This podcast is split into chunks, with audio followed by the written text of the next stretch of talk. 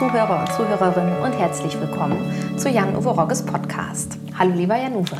Hallo liebe Kirsten, da sind wir wieder. Genau, Jan-Uwe und ich, wir haben uns jetzt etwas länger nicht gesehen. Wie ihr bemerkt habt, haben wir eine kleine Pause gemacht, aber ab jetzt sind wir wieder regelmäßig für euch da. Ja, ich freue mich, dass wir das fortsetzen, was wir begonnen haben. War eine kleine Pause, aber die sind manchmal ja auch sehr schöpferisch. Mhm. Genau, und ähm, die nächsten Folgen werden wir nicht alleine bestreiten, sondern wir werden ein paar Gäste dabei haben und mehr verrate ich noch nicht. Ja, das wird bestimmt spannend. Ich freue mich auch schon.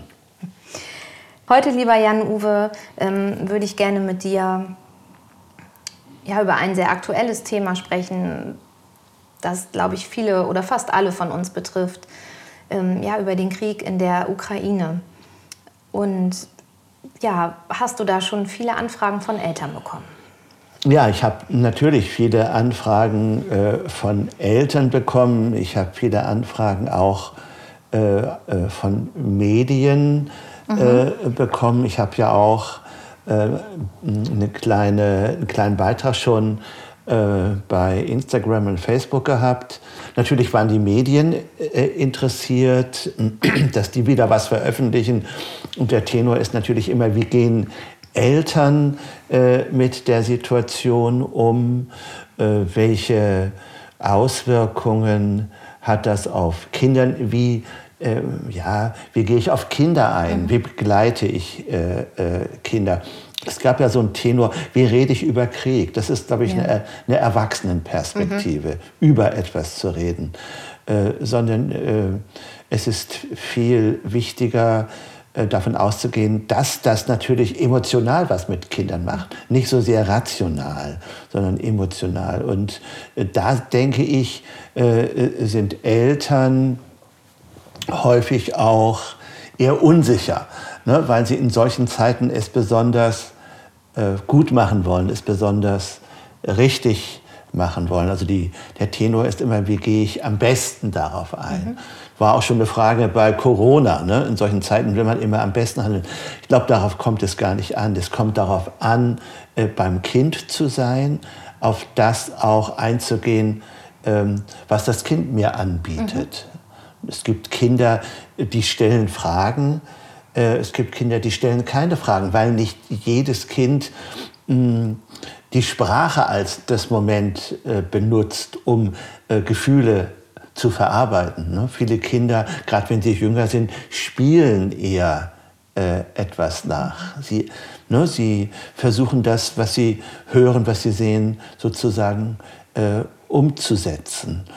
Andere Kinder fragen natürlich und dann kommt äh, immer die Frage, wie am besten oder ne, wie gehe ich mit Fragen um? Muss ich denn immer sofort antworten? Nein, man muss nicht immer sofort antworten. Man weiß ja auch nicht immer sofort eine Antwort, eine passende Antwort. Man kann durchaus auch mal sagen, du, äh, hm, äh, darüber mache ich mir gerade Gedanken mhm. auch. Und, äh, ich, und wenn ich äh, zu Ende gedacht habe, dann, dann komme ich noch mal auf dich zurück. Das, denke ich, ist ein ganz wichtiges Moment. Also jetzt nicht so eine Art von äh, Omnipotenz in der Situation auch zu zeigen, sondern die Kinder wollen in solch einer Situation eine Person, die, die da ist, ne? die nah ist, die auf meine Gefühle sozusagen eingeht. Das ist das, denke ich, äh, zentralere äh, Moment in solchen Situationen.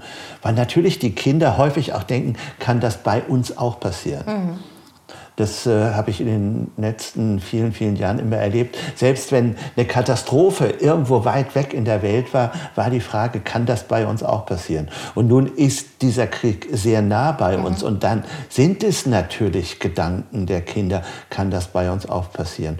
Und äh, dann auch zu sagen, ich weiß es nicht, aber wenn es passiert, bin ich da, bin ich bei dir. Also das ist etwas, denke ich, äh, was Kinder als Gewissheit in solchen Situationen äh, brauchen. Und sie brauchen auch nicht, wie ich es eben gesagt habe, Eltern, die cool sind. Ne? Die Kinder, äh, ältere Kinder fragen natürlich auch, hast du auch Angst? Natürlich macht das was mhm. mit, mit Eltern. Ne? Auch dann zu sagen, ja, äh, ich bin da auch von sehr äh, mhm. berührt. Aber ich denke, in dieser Situation äh, sind wir zusammen und gemeinsam, äh, ja, gemeinsam schaffen wir auch das in dieser Situation. Wir ja. beide.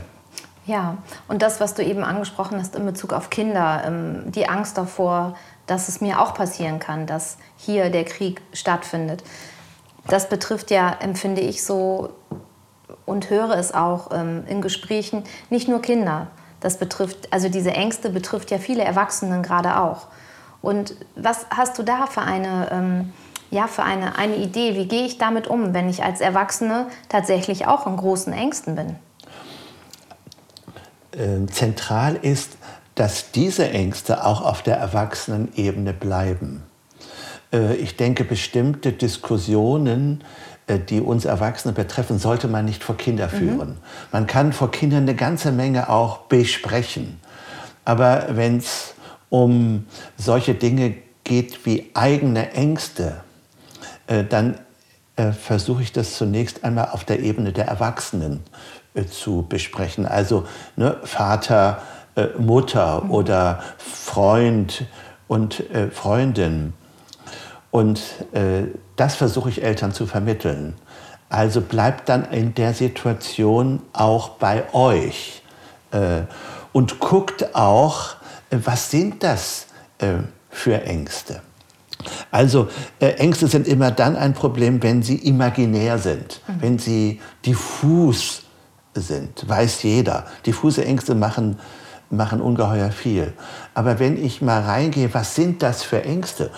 Und äh, aus den Gesprächen weiß ich, es sind ja ganz unterschiedliche Ängste, die Erwachsene haben. Ne? Äh, es kommt, dieser Krieg kommt zu uns und äh, das ist ja dann einmal ganz konkret. Gibt es was zu essen beispielsweise? Wie ist es mit der Versorgung?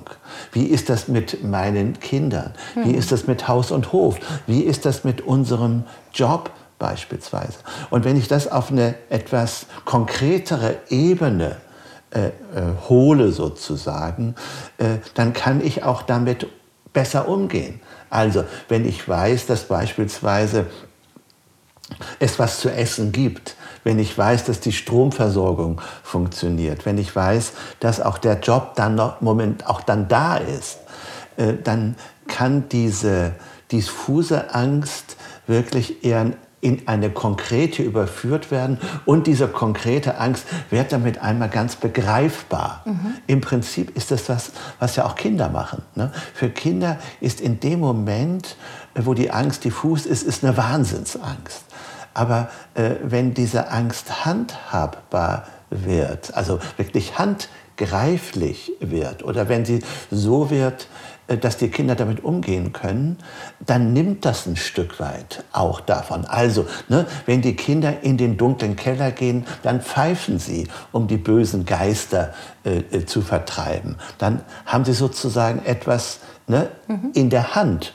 Und das ist, glaube ich, auch etwas, äh, was in der, in der gegenwärtigen Situation Eltern wie Kindern helfen kann. Nämlich Angst bedeutet auch Ohnmacht. Und äh, wenn ich Ohnmacht bin, ohnmächtig bin, bin ich hilflos, bin ich ausgeliefert. Und dieses Gefühl von Ausgeliefertheit, ausgeliefert sein, muss ich sozusagen überwinden. Und ich denke beispielsweise, die große Hilfsbereitschaft, die jetzt da ist, ist auch der Versuch, mit dieser Ohnmacht auf eine mhm. konstruktive Art und Weise fertig zu werden. Das heißt also, äh, diese Ängste, die man auf einer Erwachsenenebene hat, auf der einen Seite zu besprechen, auf einer Ebene der Erwachsenen und zugleich aber auch das in konkretes Tun, in konkretes Handeln äh, umzusetzen. Und das kann man beispielsweise auch wieder auf der Ebene der Kinder nochmal sehen. Auch Kinder können ja etwas machen. Kinder können beispielsweise, wenn sie ganz jung sind, Lieder singen, Friedenslieder singen. Hm? Sie können für die äh, Kinder aus der Ukraine äh, Bilder malen, sie können eine Kerze äh, ins, ins äh, Fenster stellen. Also auch auf der Ebene der, der Kinder ist ja äh, eine ganze Menge möglich. Ich habe das von einigen Eltern gehört, die äh, gesagt haben, ihre Kinder haben beim Packen geholfen für Sachen, mhm. die in die Richtung Ukraine gehen. Also das, denke ich, ist ein Moment mit Diffusität auf eine konstruktive Art, auf eine ganz praktische Art und Weise umzugehen, um auch mit den Ängsten umzugehen.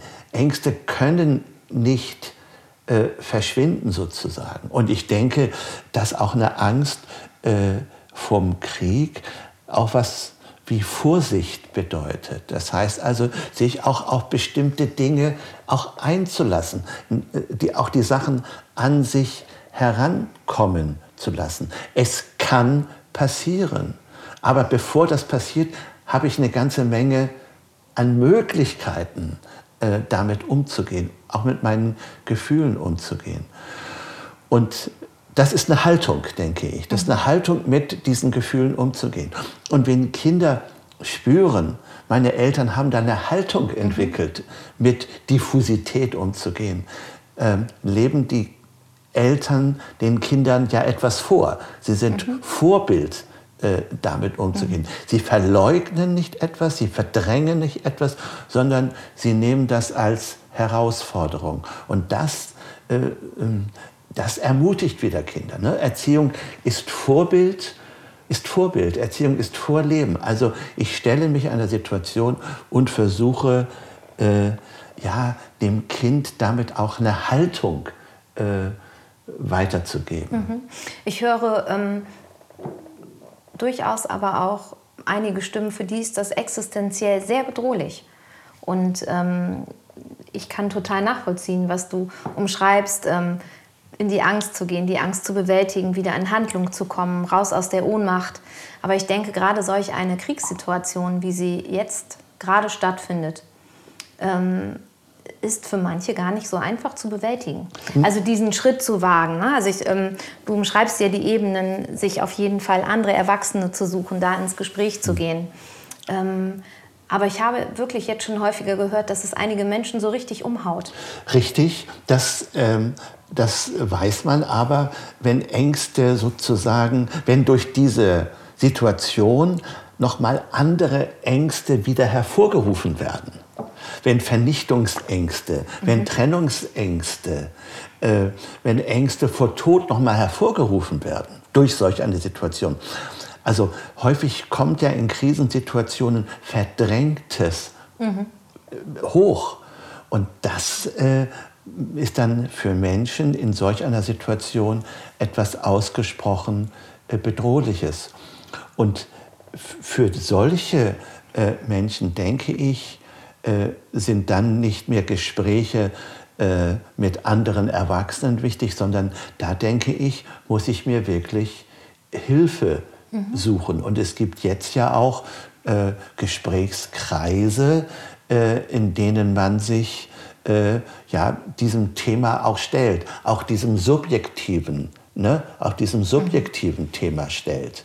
Also da kommt was Objektives, der Krieg in der Ukraine, mit einer subjektiven Situation zusammen. Und das kann dann für manche Erwachsene äh, sehr, sehr bedrohlich äh, werden und kann äh, Ohnmachtsgefühle äh, ja, wirklich äh, ganz massiv werden lassen. Mhm.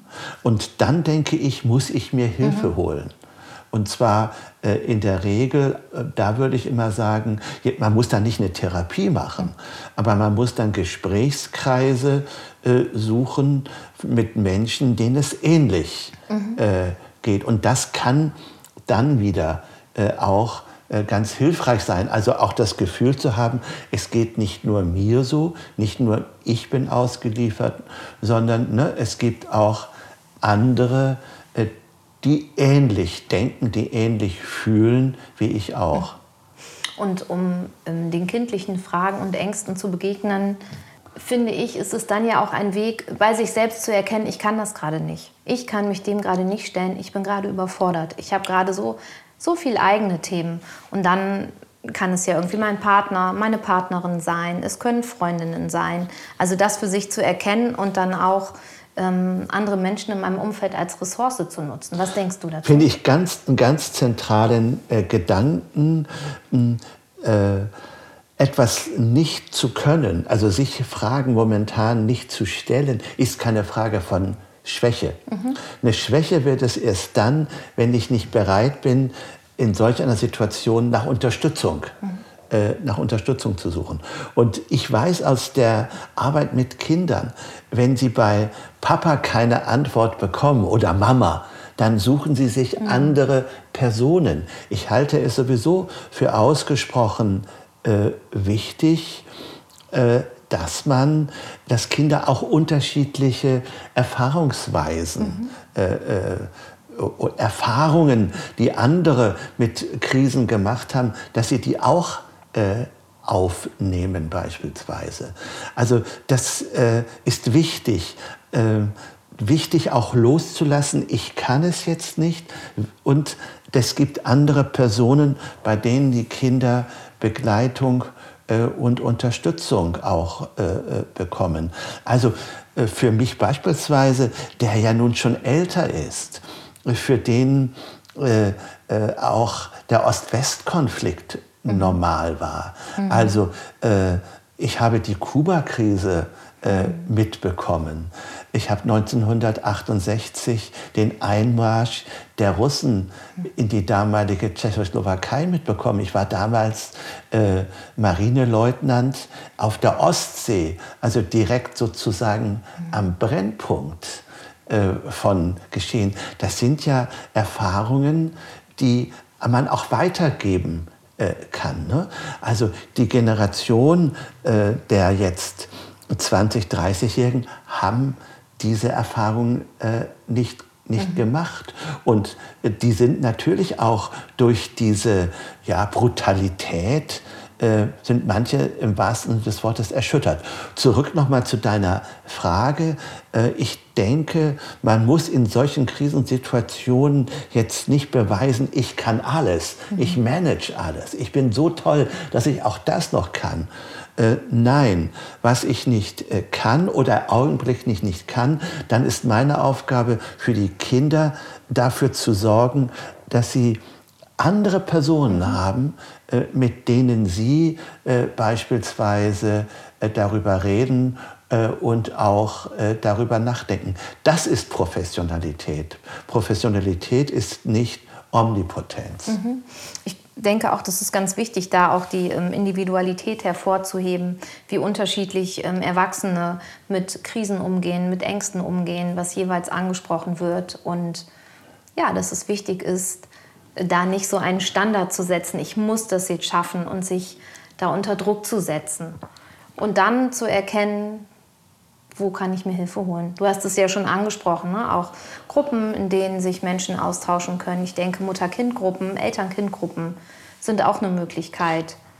Da sind so viele Möglichkeiten auf einer niedrigschwelligen mhm. Ebene. Mhm. Äh, das glaube ich, ist wichtig, dass ich mir da äh, Hilfe äh, und Unterstützung äh, auch, äh, auch hole. Da gibt es eine ganze Menge. Du hast jetzt einige äh, aufgezählt und äh, über die verschiedenen Medien werden ja diese Institutionen äh, auch, äh, auch benannt und äh, ich kann mich dann auch äh, dahin wenden, weil ich dort wieder Menschen treffe, denen es ähnlich gibt, die auch ne, nach Unterstützung, nach Begleitung suchen.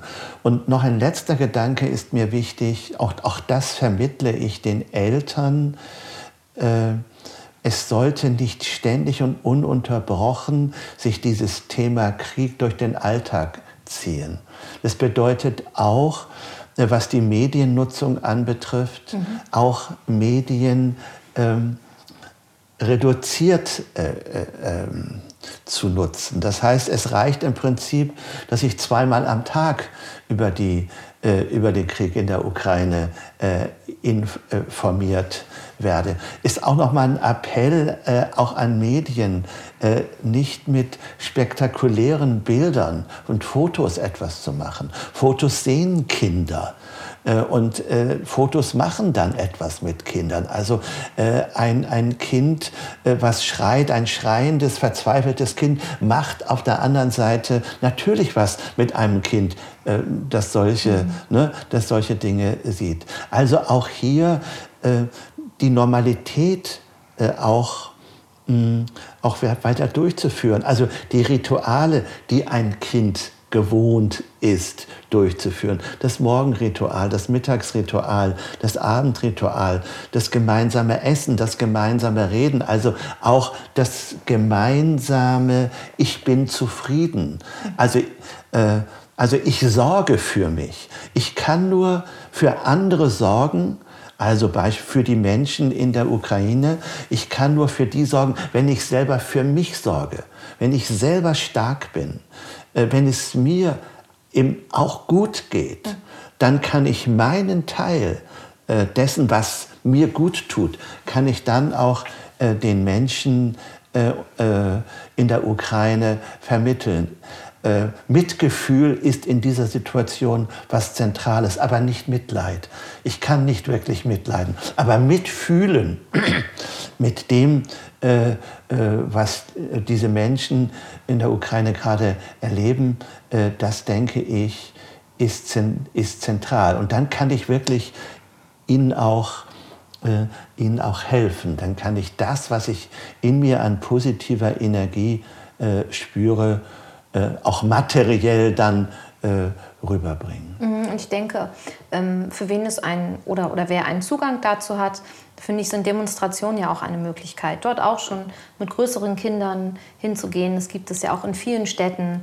Ich finde, das ist auch so, ähm, kann ein wichtiges Gefühl, mir tut es zum Beispiel gut, von einer Gemeinsamkeit sein. Mhm. Mit Menschen gemeinsam vor Ort zu sein, du hast es ja schon angesprochen, Lieder zu singen, Transparente ähm, zu schreiben, ist ja auch eine Möglichkeit, mit älteren Kindern zu sein. Ja, äh, ich denke, mit älteren Kindern ist es ausgesprochen, ist ausgesprochen wichtig, weil sie ihrerseits auch natürlich Demos schon organisieren, ne? also mhm. ältere, also mal Jugendliche. Äh, das denke ich ist wichtig. Und es müssen nicht die großen Sachen sein. Es können auch, und das weiß ich, es können die vielen Mahnwachen sein, mhm. die vor Rathäusern, mhm. die vor Kirchen äh, stehen. Es kann äh, das gemeinsame äh, Friedensgebet in der Kirche sein, äh, zu der eine äh, Gemeinde aufruft. Also es gibt ja vielfältige Möglichkeiten auch äh, von Gemeinsamkeit im kleinen und auch im größeren äh, Rahmen. Auch das ist natürlich etwas, äh, wo aus der Passivität mhm. eine Aktivität genau. wird, ne? wo, aus, wo ein Handeln im Mittelpunkt steht. Und Handeln in, dem, in diesem Sinne ja, lässt auch so diesen Gedanken der Ohnmacht los. Ne? Oder anders äh, verwandelt Ohnmacht in ein, äh, in ein Tun, äh, ja, von dem ich überzeugt bin, äh, dass es einen Beitrag zum Frieden äh, darstellt. Hm, und ich denke auch ein, ähm, ein wichtiger Gegenpart zur Angst und Ohnmacht die Gemeinsamkeit zu spüren, du sagtest, in Handlungen zu kommen. Ich denke auch, die Solidarität zu spüren. Ja. Auch für Kinder ähm, zu merken, hier sind richtig viele Leute, die gemeinsam hier auf die Straße gehen. Ich finde auch, das kann eine ähm, schöne und sehr be ähm, berührende Möglichkeit sein. Das denke ich auch. Und äh, ja, das sollten wir eigentlich ans Ende stellen. Mhm. Ne? Also äh, ja, sich selber auch zu ermutigen, äh, seine Kraft, die man in sich spürt, äh, äh, diesen, den Menschen in der Ukraine auch zu geben, mental und materiell. Mhm. Und sich selbst dabei, das finde ich auch sehr wichtig, nicht zu vergessen, sich Räume zu suchen für Austausch, für Nähe, für Beruhigung, fürs ähm, Miteinandersein. Finde ich einen ganz, ganz zentralen Gedanken. Äh, man darf sich selber in der Situation nicht vergessen. Lieber Jan-Uwe, ich danke dir für das Gespräch. Ja, ich danke dir auch.